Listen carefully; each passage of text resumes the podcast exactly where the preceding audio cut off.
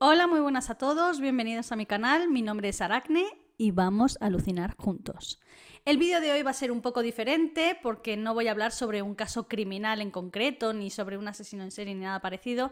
Voy a hablar sobre una catástrofe que ocurrió en 2012, es eh, la catástrofe del crucero Costa Concordia, el cual chocó contra una roca en las costas de Italia y pues eh, se hundió, donde murieron decenas de personas, en concreto 32, y en este vídeo voy a tratar de explicar lo más preciso posible cómo fue ese accidente, quiénes fueron los culpables, porque os aseguro que hubo más de un culpable implicado en ese accidente, eh, no fue algo fortuito, fue algo que mm, eh, de lógica que pasara, ¿no? Y voy a contar, pues, en fin, cómo fue el proceso judicial, cómo fue, pues, todo el momento del accidente, del choque, eh, los entresijos que hubo luego para taparse unos a otros y demás, ¿no? Entonces os pido que me acompañéis en este vídeo. Pero no sin antes que le deis a la campanita para que os avise cada vez que subo vídeo, le deis a me gusta si os gusta este tipo de vídeos, que por cierto me gustaría que me avisarais si al final del vídeo os ha gustado y queréis que haga otro tipo de vídeos también de catástrofes, pues de otros buques que se hayan hundido, de trenes o de cosas así, ¿no? Y que os suscribáis si no lo estáis y que compartáis este vídeo. Y ya sin más, no me enrollo más, vamos con el Costa Concordia. ¡Ay! El Costa Concordia. Miradlo surcar los mares. El lujo personificado en sus salones de fiesta, centros comerciales, discotecas, bares y por supuesto restaurantes de etiqueta para miles de comensales. ¡Ay! Penes italianos con pesto al restaurante del Costa Concordia. ¿Y qué me decís, por supuesto, del teatro? Mirad ese auditorio, ese escenario y después, después, un buen cóctel preparado por los mejores cocteleros. Siéntete un cosmopolita pagando un dineral por un relajante sex on the beach. Y por supuesto, ¿con cuál te quedas? ¿Con el azul o con el rojo? ¡Ay, el Samsara Spa! Quiero morirme y renacer ahí dentro. Los frikis también tienen su espacio en el Costa Concordia. Y por supuesto, el casino, como si el ticket del barco no fuera lo suficientemente caro, ahora puedes arruinarte también a bordo jugando en el casino del Costa Concordia. Las cubiertas, piscinas con toboganes y jacuzzis relajantes. Y por si no tuvieras bastante con los restaurantes, el buffet con más pasta italiana de la mamma la sala de juegos para los niños. Olvida que tienes hijos a bordo del Costa Concordia y vete al guateque a ponerte ciego para luego descansar en tu suite con terraza a bordo del Costa Concordia. Surca los mares como tan solo tú sabes, Costa Concordia.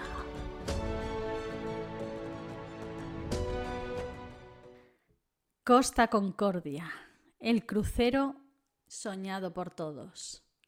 Un crucero de lujo con todas las facilidades dentro de un solo barco. Era el crucero de la clase Concordia. En su momento fue el barco más grande del mundo, el Titanic del siglo XX. Y por desgracia tuvo mucho que ver con el Titanic. Este barco era perfecto si no fuera porque desde un primer momento estaba maldito. Para empezar, a la hora de bautizarlo con la botella de champán, el 7 de julio de 2006, la botella no se rompió, de hecho rebotó.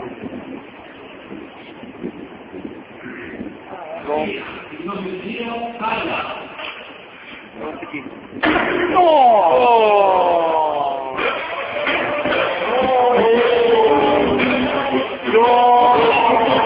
Esto ya de por sí es un muy, muy mal augurio para, los barcos y, y, bueno, relacionado con el mundo marino y demás, ¿no? Pero es que además, el día del accidente, el día de la catástrofe, del choque, del hundimiento, era viernes 13 de enero de 2012. Que por cierto también era el aniversario número 100 del hundimiento del Titanic, solo que el Titanic se hundió en abril y el Costa Concordia pues en enero, ¿no? Pero había 100 años de diferencia. Sé que todo esto son supersticiones, pero es más que nada curioso, lo digo más que nada por eso, ¿vale? Bueno, nada podía salir mal en el Costa Concordia. El capitán de a bordo del barco más grande del mundo seguro que era la persona más competente a las órdenes de un timón, ¿verdad?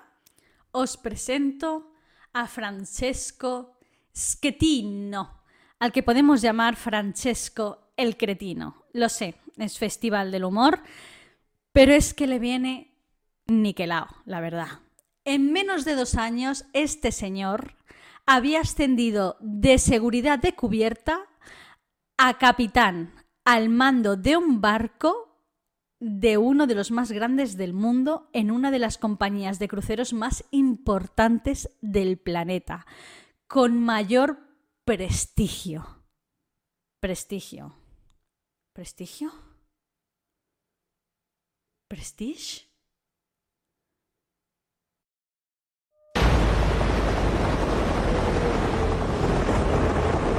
A 50 kilómetros de la costa atlántica española, el capitán de un viejo petrolero fuera de control trata de no ser engullido por el temporal.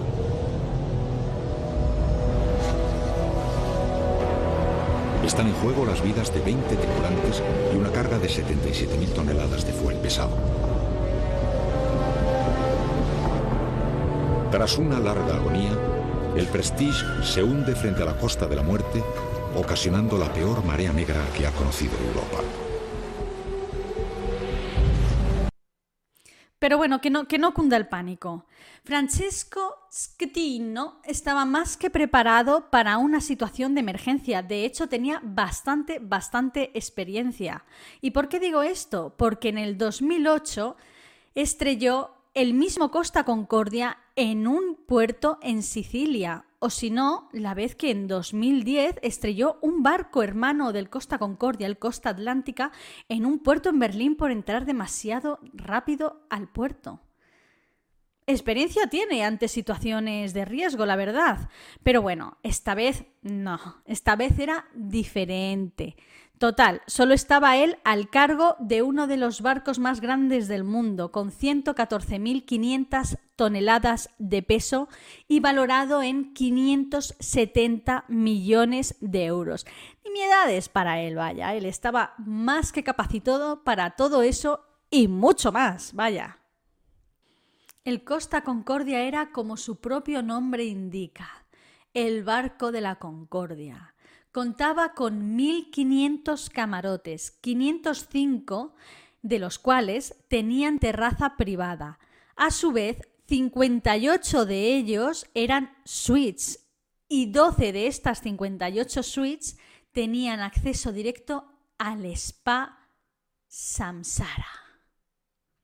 El barco disponía de gimnasio, de centro fitness, que para mí es lo mismo, cinco spas aparte del samsara, piscina de talasoterapia, eh, sauna, baño turco, cuatro piscinas, cinco jacuzzis, restaurantes, tres bares, un teatro de tres pisos, discoteca, casino, área para los niños, recreativas con videojuegos, PlayStations, piscina de bolas. Era un barco dedicado exclusivamente al ocio y al descanso, de puro lujo. El Concordia tenía una ruta de siete días por el mar Mediterráneo, saliendo desde el puerto de Palermo en Sicilia, Italia. El 11 de enero de 2012 llegaría a Civitavecchia en Roma durante la mañana del día 13. La gente podría salir del, del, crucero, recorrer la ciudad de Roma durante unas horas y al atardecer tenían que volver al barco porque este salía del puerto y se ponía otra vez en ruta hacia Savona, Génova. Es esta noche del 13 de enero cuando ocurrió el accidente. Al salir del puerto de Civitavecchia, tenían que pasar al lado de la isla de Giglio, que está situada justo delante de la península itálica. Francesco, el capitán, decidió acercarse a la isla de Giglio para hacer lo que se conoce como el, saludo de navegación. Se acerca el barco a la costa, lo más que le permitan las leyes, toca la bocina, que la bocina de un barco es Mm, escandalosa, no, lo siguiente, y esto pues es como un entretenimiento para los pasajeros y los turistas también de la isla y demás, ¿no? Bien. Francesco llama por teléfono a un buen amigo suyo que además es un ex capitán de, de barco, un hombre muy experimentado, Mario Palombo, porque reside en esa isla, para preguntarle cuál es exactamente la distancia de seguridad ideal para hacer el saludo de navegación. Esto ya puede dar indicaciones más o menos de que, de que a lo mejor Francesco no domina tanto lo que es el saludo de navegación, por lo menos en esa zona, aunque no era la primera vez que hacía un saludo de navegación, pero bueno. La cuestión es que Mario Palombo le dice que la distancia de seguridad adecuada es de entre 4,8 kilómetros y 6,4 de la costa de la isla. Pero Francesco va por todas esa noche. Él quiere acercarse lo más posible. En el puesto de mando hay varias personas a las que quiere impresionar y en la isla también. El timonel de uno de los cruceros más importantes del mundo es Jacob Rusli Bin, un chico tailandés que no sabe hablar inglés y tampoco sabe hablar italiano y antes de desempeñar el trabajo de timonel, había trabajado como limpiador y como pintor de brocha gorda. Esa era la primera vez que estaba a los mandos de un timón de cualquier barco. Es que no había llevado ni una Zodiac, ni una barquita, vamos. Francesco le, dice que gire a 290 grados, luego a 300 y más tarde a 310 y que suba la velocidad a 16 nudos. Lo cual esto es un error estando tan cerca de la costa para un barco de esas dimensiones, ya os lo digo. El capitán vuelve a decirle que suba a 325 grados, lo que el timonel entiende 315 grados. 315. Y el primer oficial le corrige diciendo que no, que es 335 grados. A lo que el capitán Francesco vuelve a corregir al primer oficial y al timonel diciendo que no, que él ha dicho 3225 grados. Claro, toda esta conversación dura varios segundos, en concreto entre 8 y 10 segundos. Esos segundos serían claves para esta catástrofe. Mientras la tercera oficial del puesto de mando, Silvia Coronica, tendría que estar dando las coordenadas exactas en todo momento, cada vez que el capitán daba una orden nueva de diferencia de grados al timonel, sin embargo, ella no, ella estaba ahí callada y ningún oficial ni el capitán le pedían explicaciones de en qué posición estamos, cuáles son las coordenadas. Ahí nadie preguntaba nada. Ella estaba entretenida hablando con otras personas, no estaba a lo que tenía que estar tampoco. Y ellos tampoco le pedían explicaciones a ella. La cosa es que Francesco le dice que suba a 330 grados al timonel. Y pasan unos segundos, unos segundos que serían vitales, unos 20 segundos. Entonces, ahí, de repente, se da cuenta de la gravedad. Él y todos los del puesto de mando han mandado al segundo oficial al otro lado del puesto de mando para que mire por el, por el otro lado. Y él efectivamente le está confirmando que se están acercando mucho y a mucha velocidad. De hecho, están tan solo a 150 metros de unas olas, las cuales están rompiendo en unas rocas. El Costa Concordia se ha desviado 700 metros de la distancia de seguridad para hacer el saludo de navegación. Francesco se gira el timonel. Las cosas ahora son claves. Tienen que actuar rápido y tienen que actuar con contundencia. No hay lugar a error. No existe esa posibilidad. Empieza a gritarle grados todo el rato. 335, 340 grados, 350. Pero ya da igual porque la velocidad de 16 nudos es imposible girar a tiempo. El barco es demasiado grande. Necesitan reducir esa velocidad. Nadie ha decidido dar la orden de baja de velocidad porque no vamos a llegar. Así que, aunque el timonel ha girado a 350 grados, la brújula marca 327 grados. O sea, no está girando lo suficientemente rápido. Pero eso no es todo. Sino que el timonel otra vez se equivoca y en lugar de poner 350 en realidad ha puesto 340 por la diferencia de idioma y demás, por lo que tienen que volver a corregirle a 350 y acto seguido le dice que gire lo más que pueda, pero ya, ya no hay más, ya es tarde. Y justamente dan con las rocas por el lado de babor. El golpe lo sintió todo el mundo. El barco se tambaleó como si fuera mm, un barco de papel realmente. Eh, se agitó súper fuerte. Se cayeron mm, pues cosas en todos los lados, platos, vasos, de todo, de todo. En el casco del barco hizo una brecha de 53 metros, casi nada, de largo.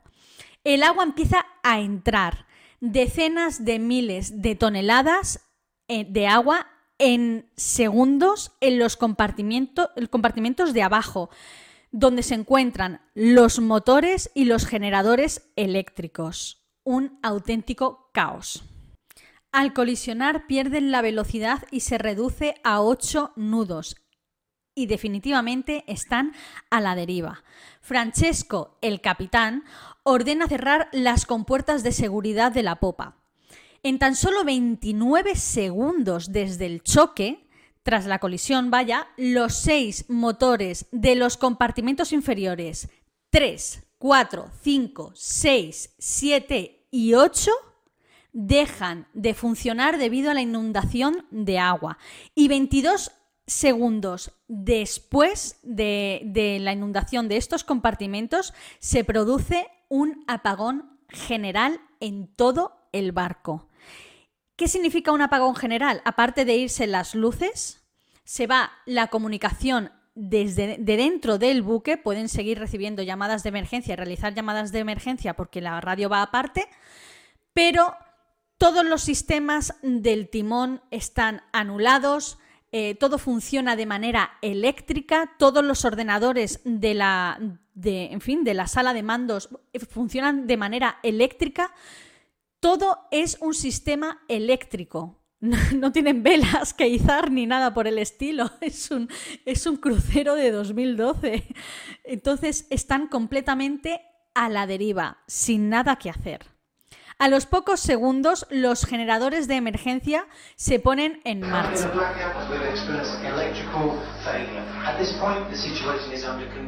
Sé qu'on n'est pas loin des côtes, on est en train de dériver.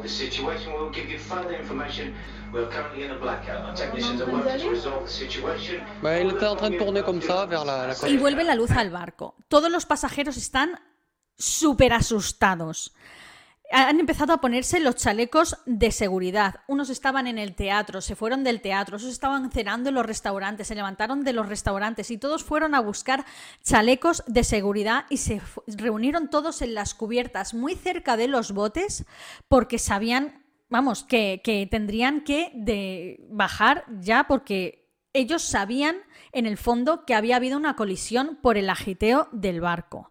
Bien. Los trabajadores del barco de seguridad, incluso los camareros o cualquier persona que trabajaba en el banco, les gritaban a los pasajeros que por favor se calmaran, que volvieran a los restaurantes, que volvieran a los espectáculos, que volvieran a sus camarotes, que todo estaba bien, que no había, habido, que no había ningún problema y que solo era un apagón, nada más.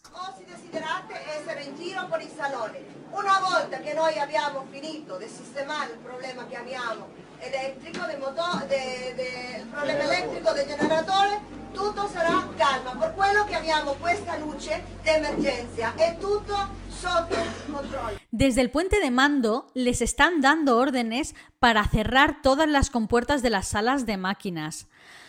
Todas se cerraron menos las 12 que quedó encallada sin poder cerrarse del todo. Francesco llama al oficial en la sala de máquinas para preguntarle cuál es el estado allá abajo. Este le informa de que está entrando muchísima agua. A lo que Francesco le dice, ¿pero mucha agua? Sí, muchísima agua. Deciden de encender las bombas de agua para achicar el agua fuera del barco. Deciden también dar un mensaje por los altavoces para calmar a la gente y en lugar de decir que evacúen el barco, deciden eh, mentir y asegurar que solo ha sido un simple apagón. Todo está bajo control, según ellos. Francesco decide llamar a la unidad de crisis de la propia compañía de costa y les informa de que han chocado con una roca, que están analizando los daños y que hay un apagón general en todo el barco. Desde la unidad le dicen que regresen a la orilla. Pero vamos a ver. ¿Quién es este señor? Te están dicho que tienen un apagón. Pues no ves que no puedo encender los, los, mandos, no puedo encender el timón. ¿Qué hago? ¿Me pongo a remar? O sea, ¿cómo vuelvo a la orilla? No pueden hacerlo, está todo automatizado. Por otro lado, y no todo iba a ser malo, el viento empieza a arrastrar con las olas al barco hacia la orilla, con lo cual, como digo, no está tan mal. Recuerdo que aún no se han comunicado con los servicios de emergencia en tierra. Han llamado a la compañía en plan eh, de Strangis, a la propia compañía, porque saben que ellos en un momento dado, si hay un problema, pueden taparlo todo, pero no han avisado a los servicios de emergencia en tierra, ni, ni en el puerto, ni nada, ¿vale? Solo a la compañía una pasajera desde dentro del barco, una pasajera normal y corriente como podría ser tu tía Juanita la de Cuenca. Llama a su hija por el móvil, la hija está en Italia, reside en Italia, y la llama diciendo, aquí pasa algo, nos están, esto está siendo una locura, creo que hemos chocado y aquí nos dicen que no pasa nada, estamos a oscuras, vamos a morir todos. Y entonces la hija acojonada, imagínate cómo le presentaría todo esto que la hija llama desde tierra a la policía. ¿Y cómo le plantearía la hija en plan, mi madre va a morir, hacer algo? Pues una italiana loca y, histérica perdida.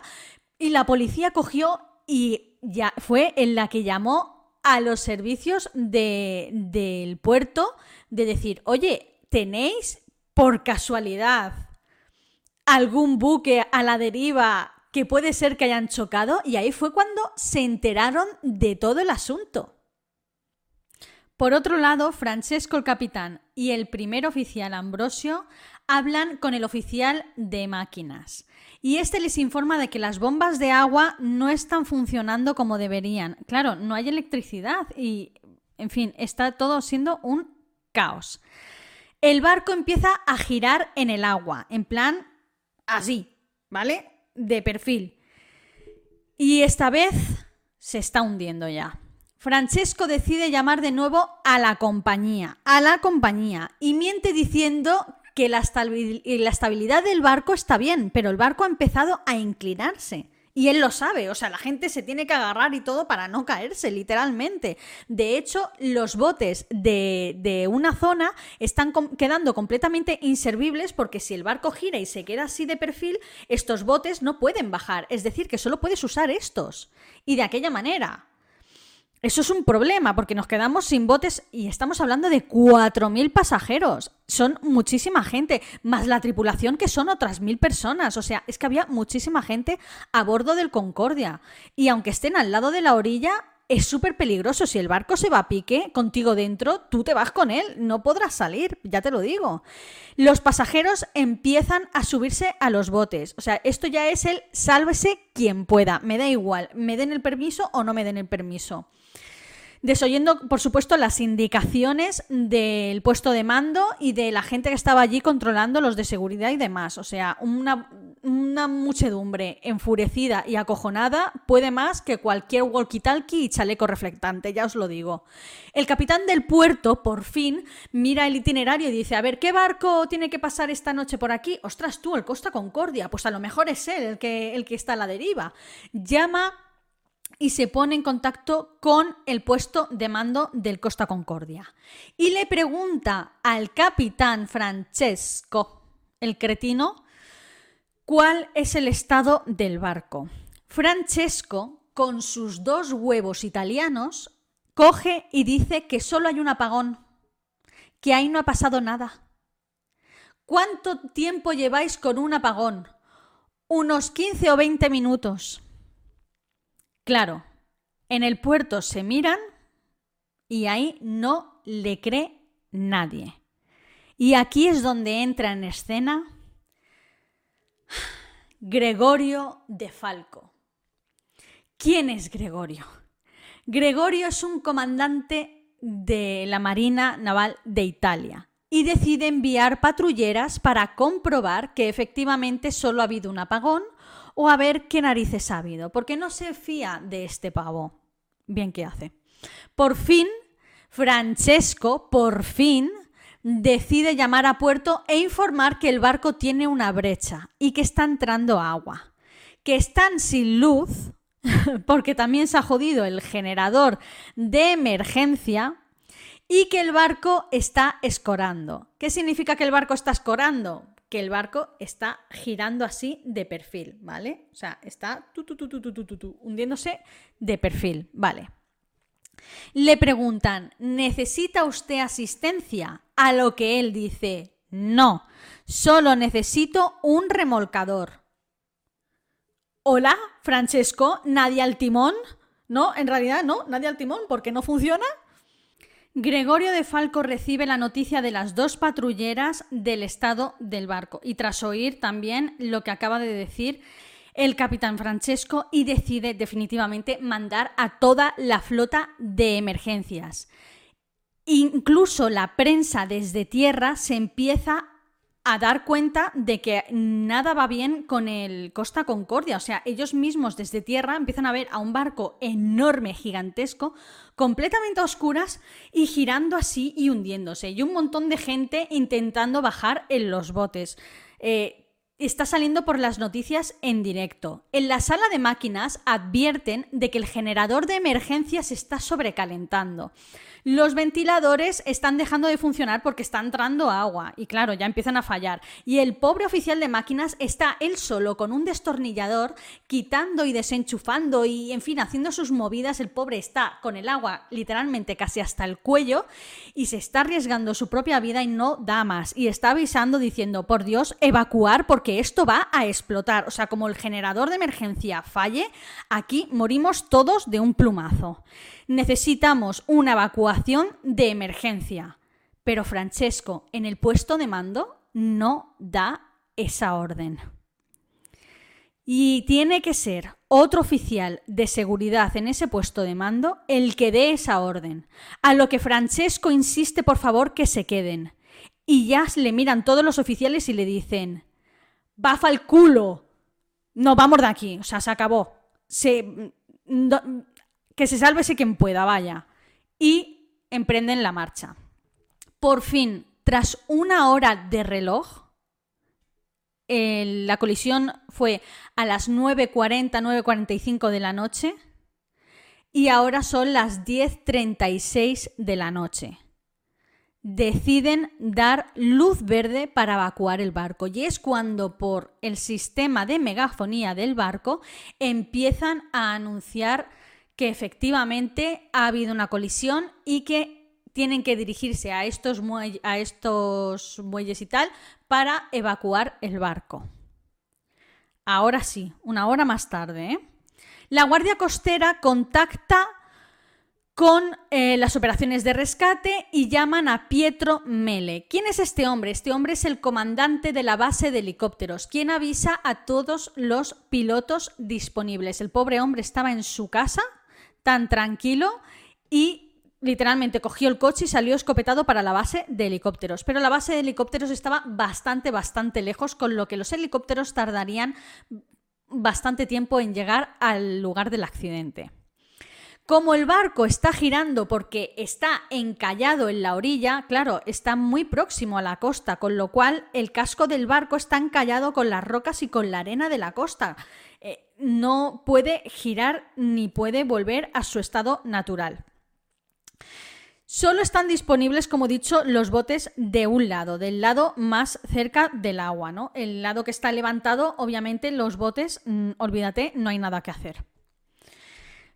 El puerto vuelve a conectar con el puesto de mando del Costa Concordia y Francesco les dicen que aún están a flote y que están yendo para la orilla.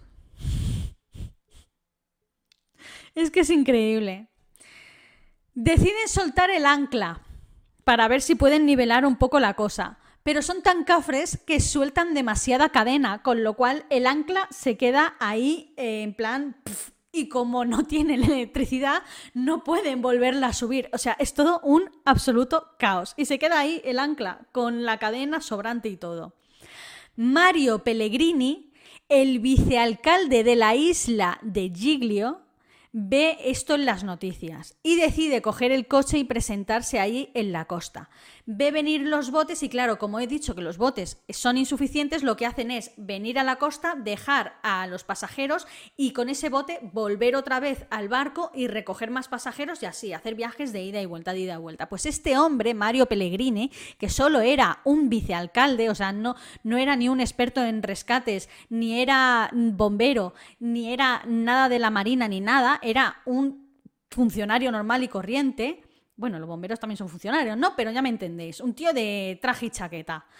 Pues coge y se mete en uno de estos botes que ve llegar a la orilla, se, se va hacia el barco, sube por la escalinata del barco y va buscando algún oficial que esté al mando y allí no encuentra a nadie. Y una vez desde el barco es él mismo, un vicealcalde, el que empieza a dirigir las órdenes de evacuación y a controlar la gente y a mantener el orden en el barco. Empieza a dar las directrices de, evacuación de emergencia él mismo. O sea, es que os podéis parar un momento a pensar en esto. ¿Qué pinta ahí un vicealcalde? O sea, un vicealcalde fue desde tierra. Y a todo esto, ¿quién narices está al mando en ese barco en ese momento? Todo el puesto de mando ha ido a sus respectivos camarotes, se han cambiado de ropa, es decir, que se han quitado el uniforme de oficiales, se han puesto ropa de calle normal, sus trajes chaquetas, se han subido a un bote y se han ido. A bordo del Costa Concordia aún quedan más de 300 personas por evacuar. Y un vicealcalde acaba de llegar y subirse al barco desde tierra para organizar un poco la evacuación y ayudar. Sin embargo, ellos están escapando en un bote. Bien, a partir de aquí, la caja negra del barco deja de funcionar misteriosamente. Ya esto, el resto lo sabemos por los testimonios, las llamadas, las grabaciones y demás. Ya no tenemos una caja negra que informe de todo lo que está pasando dentro de ese barco. Los pasajeros están descendiendo por una de las escalinatas de la parte que está levantada, por una escalinata enorme, súper larga que hay de emergencia por todo el, casco del barco y los están sacando de allí con los botes que les están esperando abajo. Bien. Gregorio de Falco, el comandante naval en el puerto, se entera de que Francesco ha abandonado su puesto en el, en el este de mando, en el puesto de mando. Y le llama personalmente por teléfono. No me digáis cómo consiguió su teléfono, pero lo consiguió. Ese hombre lo consigue todo, todo lo que se proponga. Y mientras está eh, en un bote dirección a tierra, que esto de Falco ya lo sabía de sobra, ¿vale? Entonces le llama. Bien, La conversación que os voy a poner a continuación, no la pondré entera porque son cuatro minutos y pico, aún así es súper interesante, ya os lo digo, eh, se filtró más adelante, cuando todo esto explotó y cuando empezaron a salir trapos sucios de todo el mundo. Esta conversación es maravillosa. Escuchadla un momento porque fue tremenda. Entre eh, Mario de Falco, eh, perdón, Gregorio de Falco y el capitán Francesco il Cretino, ¿vale?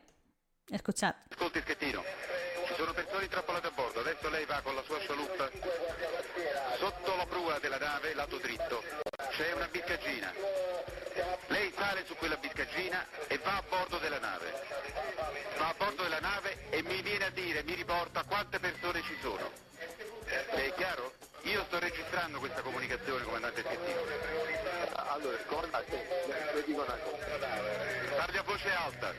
Allora, la nave adesso, io sono qua di fronte... Comandante, parli a voce più alta, metta la mano davanti al microfono e parla a voce alta.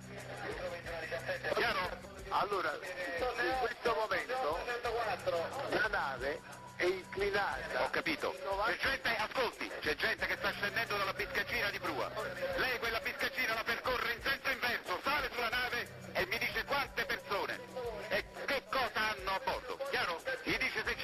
Bambini, donne o persone bisognose di assistenza. E me ne dice il numero di ciascuna di queste categorie. È chiaro? Guardi, Schettino, che lei si è salvato forse dal mare, ma io la porto veramente molto male, faccio passare l'anima dei guai. Vada a bordo, cazzo! Comandante, per cortesia. No, per cortesia, lei adesso prende e va a bordo. Mi assicuri che sta andando a bordo. Andando qua con la lancia dei soccorsi, sono sotto qua, non sono andato da nessuna parte, sono qua. Che sta facendo, comandante? Sto qua per coordinare i soccorsi. Che sta coordinando lì? Vada a bordo, mi coordini i soccorsi da bordo. Lei si rifiuta? No, no, non mi sto rifiutando. Lei si sta rifiutando di andare a bordo, comandante? No, sto E mi dica qual è il motivo per cui non ci va. sto- ci sto andando perché ci sta l'altra lancia che si è fermata. Lei vada a bordo,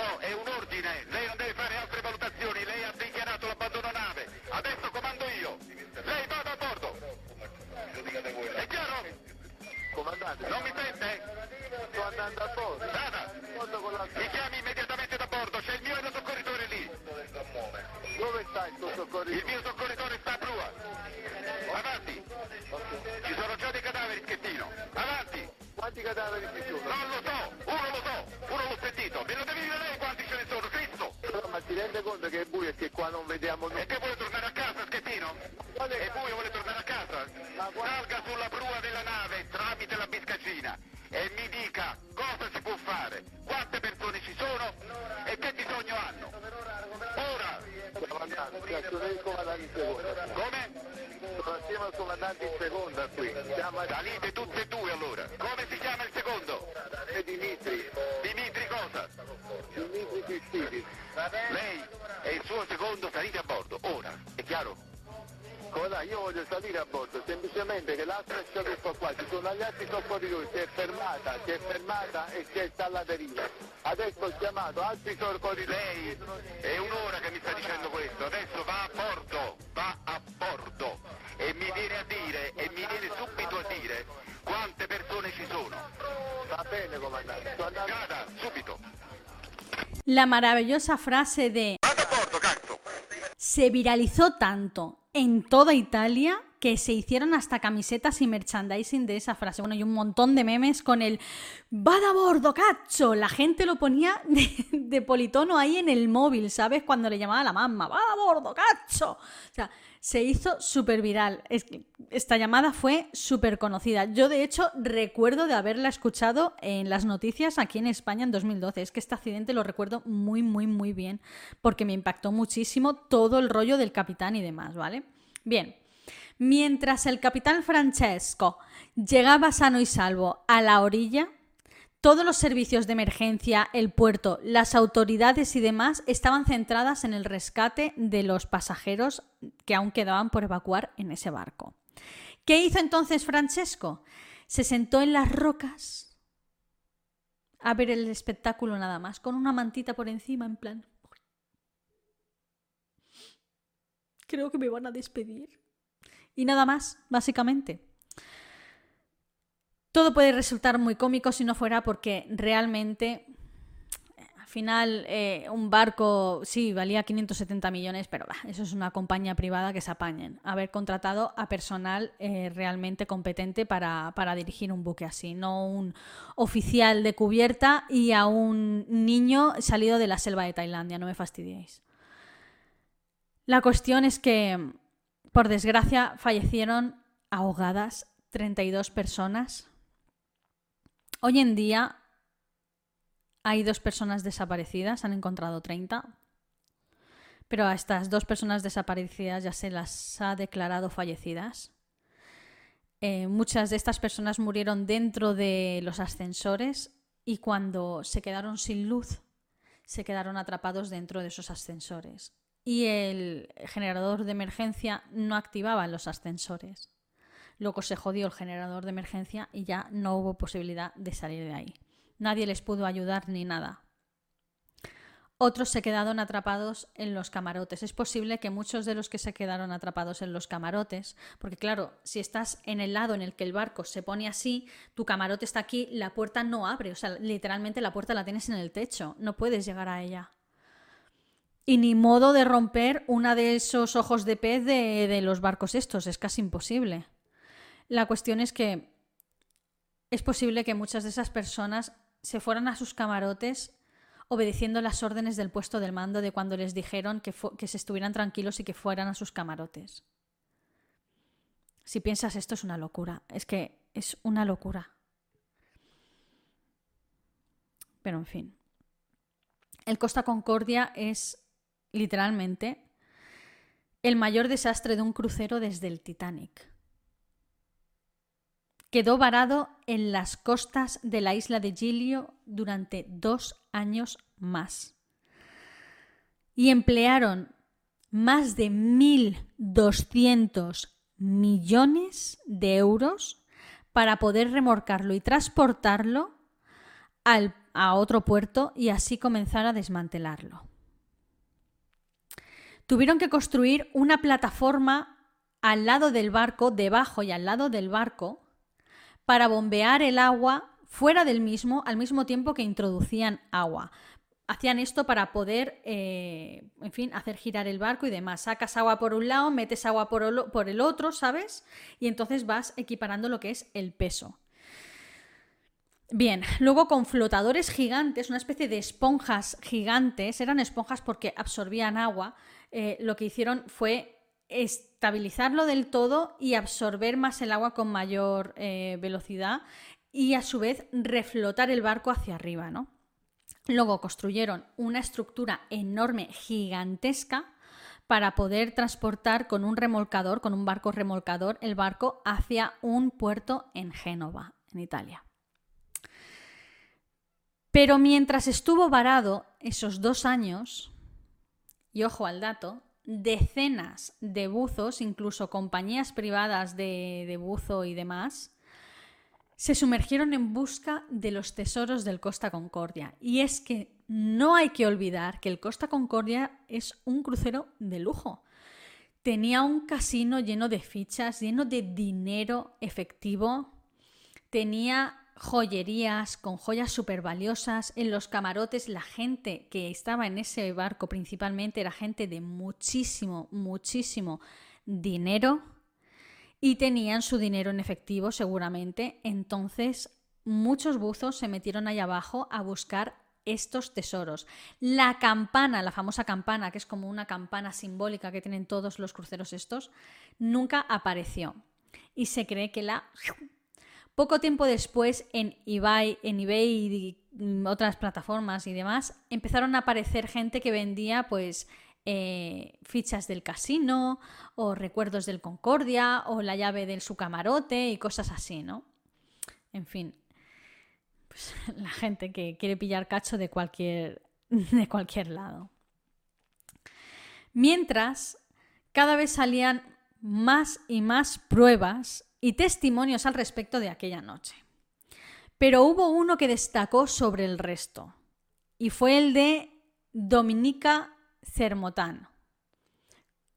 con la que se especuló que seguramente sería la amante del capitán Francesco y que estaba en el puesto de mando la noche del accidente, lo que es posible que supusiera una distracción para el propio capitán. Pero es que también se dice que no solo estaba ella, sino que además había también un grupo de amigos allí de Francesco, con lo cual es muy probable que no estuviera a lo que tenía que estar, ¿no? Que era, eh, si querías hacer el saludo de navegación, estar de lo que estás, muchacho.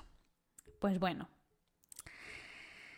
como se cree que como buen gallito italiano que es Francesco, quiso fardar delante de ella y de sus amigos, acercarse más a la costa y realizar así el saludo de navegación de una manera en plan, nadie se ha acercado más que yo, mira, ¿quién es tu hombre? ¡Cocó! ¿Sabes? Y ya, en fin. Pero ahí no acaba la cosa, porque Dominica aseguró que a bordo del Costa Concordia iba, atención al dato, un cargamento de cocaína para la camorra. Bueno, que se lo había dado la camorra en Nápoles. Y que antes del accidente, un helicóptero vino a recoger un gran paquete que contenía, pues eso, cocaína en el interior. Que varios miembros de la tripulación eran también camellos y se dedicaban a vender a los pasajeros esta cocaína. O sea, que era como un tráfico que era algo habitual en el Costa Concordia y vete tú a saber en el resto de barcos hermanos. Por supuesto, cuando el capitán lo encontraron en la orilla, lo primero que le hicieron fue un test de droga y de alcohol, lo cual dio negativo, pero en el pelo encontraron restos de cocaína. Por parte de los pasajeros, interpusieron múltiples demandas civiles contra la compañía Costa y la Corporación Carnival, que a su vez controla la compañía Costa y otras muchas compañías más de barcos. Como es lógico, se veía venir que, que hicieran esto, ¿no? Bien. Demandaban un pago por los daños psicológicos, la pérdida de pertenencias personales y, por supuesto, la pérdida de los familiares en el caso de esas 32 familias pues, que perdieron a sus allegados, ¿no? A sus fallecidos.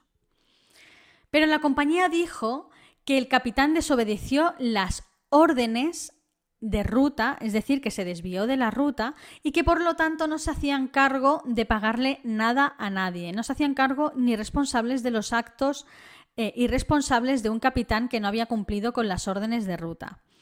Pero esto no es del todo cierto. Y es que sí que está permitido el saludo de navegación, siempre y cuando no se desvíe más de 15 millas de la ruta, cosa que el Costa Concordia no hizo, no se desvió 15 millas.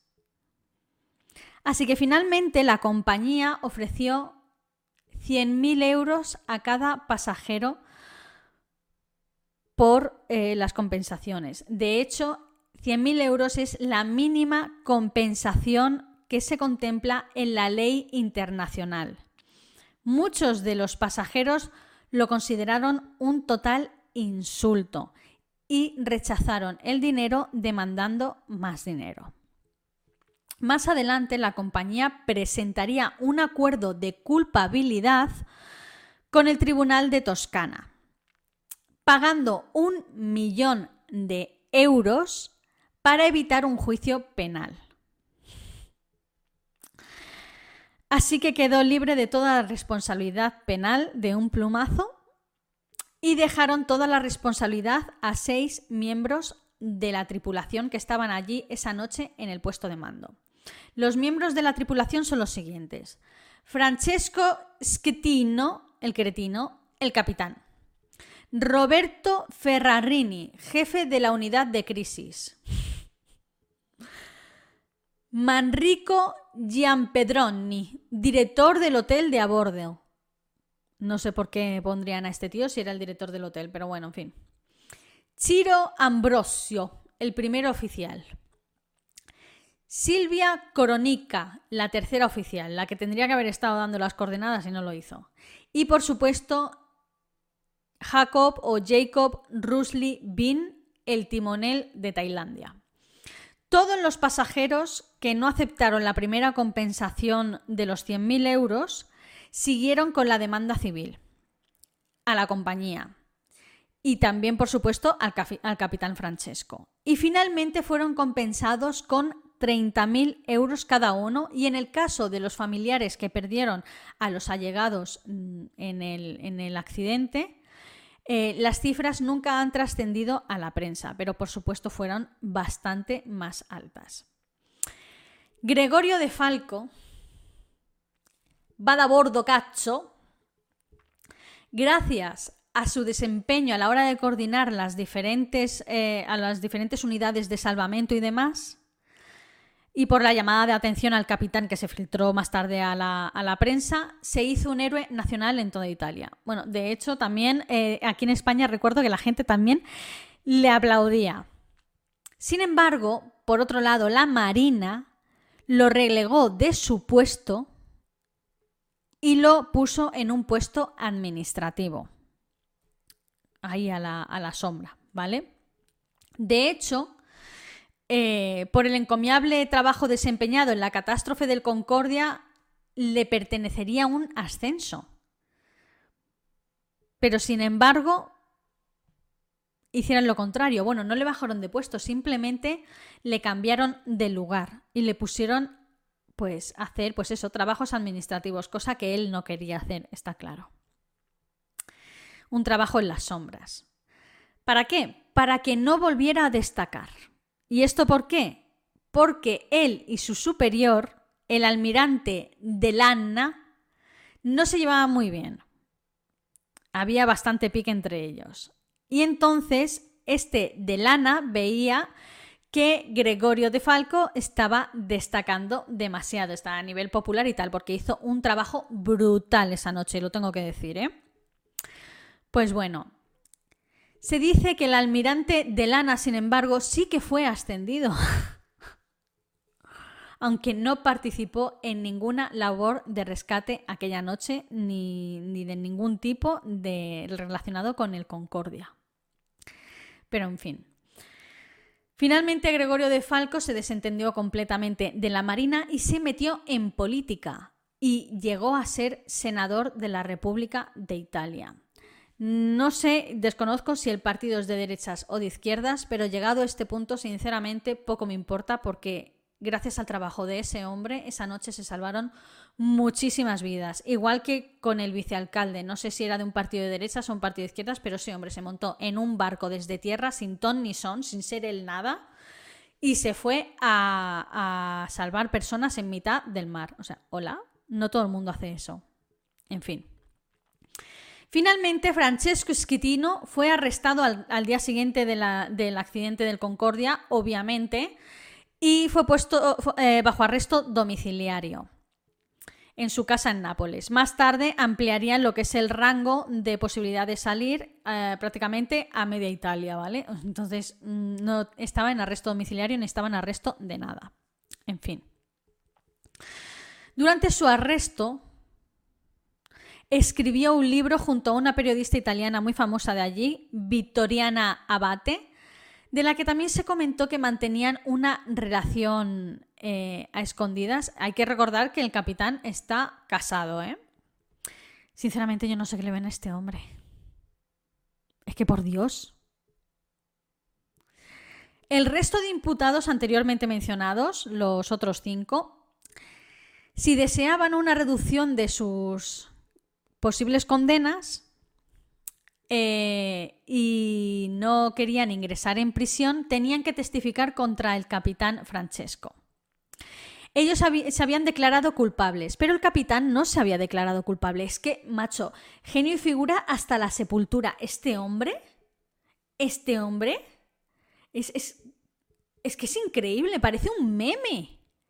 A mí me recuerda muchísimo a Berlusconi. Os lo digo en serio. No es porque sea italiano, también me recuerda a Jesús Gil. Pero con, esa bravura en plan eh, prepotencia italiana, ¿me entendéis lo que os quiero decir, no? En fin. La cosa es que eh, todos mm, empezaron a testificar contra el capitán Francesco a modo de que les reducieran a ellos sus condenas. Todos participaron excepto uno, el timonel tailandés, que literalmente huyó de Italia. O sea, lo encontraron en Yakarta. Y cuando le dijeron, oye, por favor, una vez en Yakarta, ven a testificar contra... Volvió a oír y a día de hoy no se sabe dónde coño está este hombre. es que es ridículo. Pero bueno, a lo mejor está pintando por ahí, vete tú a saber. Espero, desde luego, que no esté dirigiendo ningún barco o algún avión o algo de esto, ¿sabes? Pero bueno. Ambrosio, el de los Ferreros Rocher, no. El primer oficial. Testificó contra Francesco que estaba distraído por su amante, Dominica, y por otros invitados del puesto de mandos, en el puente de mandos. Bueno, eh, es algo que ya sabíamos, pero vale. El resto de, imputados también coincidieron con este testimonio de Ambrosio. Y por lo tanto, Francesco fue declarado culpable por homicidio involuntario múltiple, concretamente de 32 personas, abandono del barco bajo sus órdenes en una eh, operación de crisis y mentir a las autoridades durante una operación de rescate. Elegid vosotros cuál de las tres es peor. Finalmente fue sentenciado a 16 años y un mes, que me hace gracia, ¿no? 16 años y un mes de prisión. Él intentó apelar no una ni dos, sino tres veces, y las tres veces le hicieron así. Y actualmente pues está cumpliendo condena en una cárcel. Y hasta aquí toda la historia de la catástrofe del Costa Concordia. ha sido bastante complicado porque os digo que hay un montón de líos, un montón de, de terceras conspiraciones, se dijeron también muchas tonterías. He intentado evitar lo que era todo el sensacionalismo este que tanto nos gusta a los españoles y a los italianos, porque no viene al caso. Y de todas maneras espero haber explicado bien lo que fue el accidente, la colisión, eh, todas las órdenes desde el puerto al, puesto de mandos del barco de Costa Concordia y demás. Eh, y nada, ha sido un vídeo diferente a los que os he traído aquí al, canal. Si os ha gustado, hacedmelo saber porque pues puedo informarme de más accidentes, eh, como por ejemplo el de los Andes, el famoso accidente de Viven, donde eh, unos supervivientes de un accidente aéreo se comieron a sus compañeros fallecidos y tal, o, cualquier otro accidente pues, de avión, de tren, de lo que sea, ¿no? que sea así bastante conocido y bastante tal. Eh, hacérmelo saber por comentarios. También, por favor, fijaos en mi maquillaje de la sirenita. O sea, mm, bueno, no sé si es de la sirenita o de la bruja Úrsula, pero sin duda es del fondo del mar. Eh, os juro que no ha sido premeditado. He terminado de maquillarme los ojos y decir, eh, vamos a ver, o sea, vas a hablar del Costa Concordia, no jodas. Pero bueno, no me iba a desmaquillar otra vez, así que... Si os ha gustado este vídeo, dejadme un like, por favor. Eh, ¿Qué más? activar la campanita para que os avise cada vez que subo vídeo. suscribíos si no lo estáis y compartid este vídeo, que así me ayudáis muchísimo. Y ya sin más, yo me despido. Hasta la próxima con otro vídeo. Adiós.